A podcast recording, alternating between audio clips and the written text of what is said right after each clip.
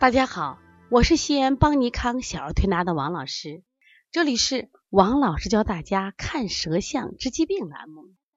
很多人都呃喜欢王老师的栏目，因为觉得学舌象简单、直观、有趣。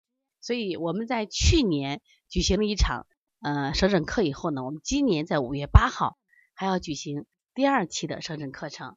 如果大家感兴趣的话，可以报名，因为通过学习舌诊。可以让我们快速的提高辩证水平。今天呢，我想分享一下，呃，这个宝宝的脾虚咳嗽舌象。咳嗽跟脾虚有关系吗？那我们首先看看他的舌象。这是三月二十九号的舌象，你一看，哇，满白舌，是不是？啊而且这个孩子呢，其实除了舌尖是红的以外，整个后区啊，脾胃道上都是白的。另外一个是我们调了一天的这个舌象。那你看变化大不大？爸爸妈妈都觉得好神奇呀！我说当然，小儿推拿很神奇呀。那实际上两个舌象就证明了它真的不同的变化。那我先讲讲当时我们调理思路。一般人看到这样的舌头，你们都会怎么做呀？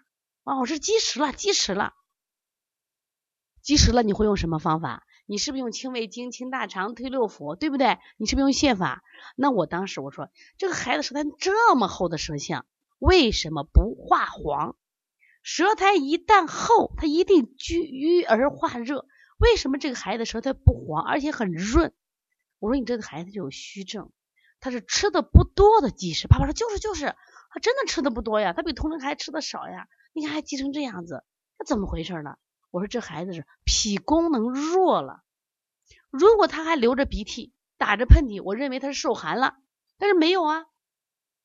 所以你这个孩子吃的又不多，又没有受寒，所以这个孩子什么呀？是脾功能弱了，脾虚了导致的肺咳嗽，他俩有什么关系吗？中医认为脾为肺之母嘛，妈妈弱，孩子也强到不到哪里。所以说，在当时的情况，我就怎么做呢？我说，第一个，我首先考虑什么呀？健脾止咳。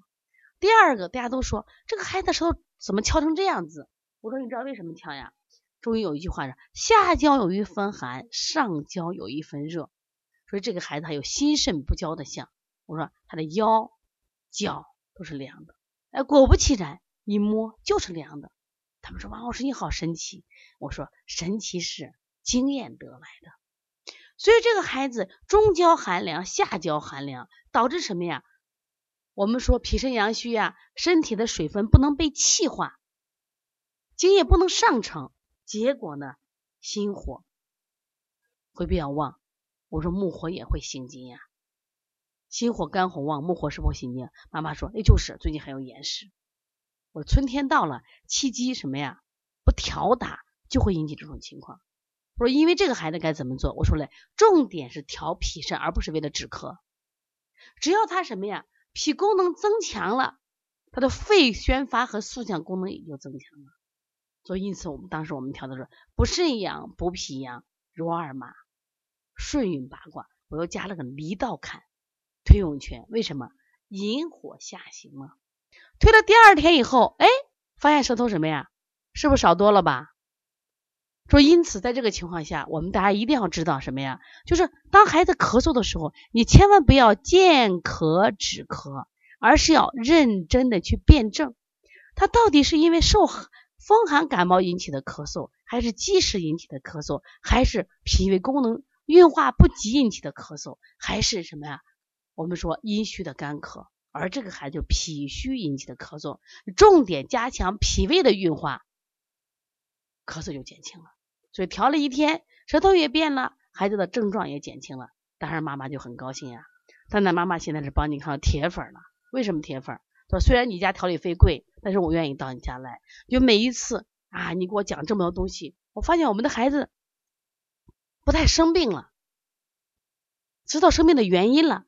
其实这就是邦尼康在做小儿推拿的最最终什么呀？目的就是探求疾病背后真相。所以每来一个孩子，我们把舌头拍放大缩小，放大缩小，我们反复的琢磨。所以说，在这方面取得了一定的经验。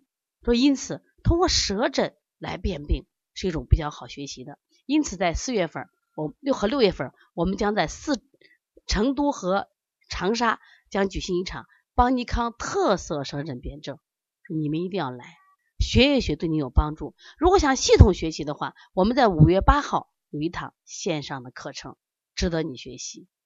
同时，我们的第二期的小儿舌象舌诊书已经出来了，四月中旬发书。那么这个书全彩印，所以说一定要预定，不预定是不发售的。如果想呃预定的话，加帮小编微信幺八零九二五四八八九零，或者是搜索淘宝邦尼康小儿推拿。如果你没有这方面的舌象的问题，可以加我的微信幺五七七幺九幺六四四七。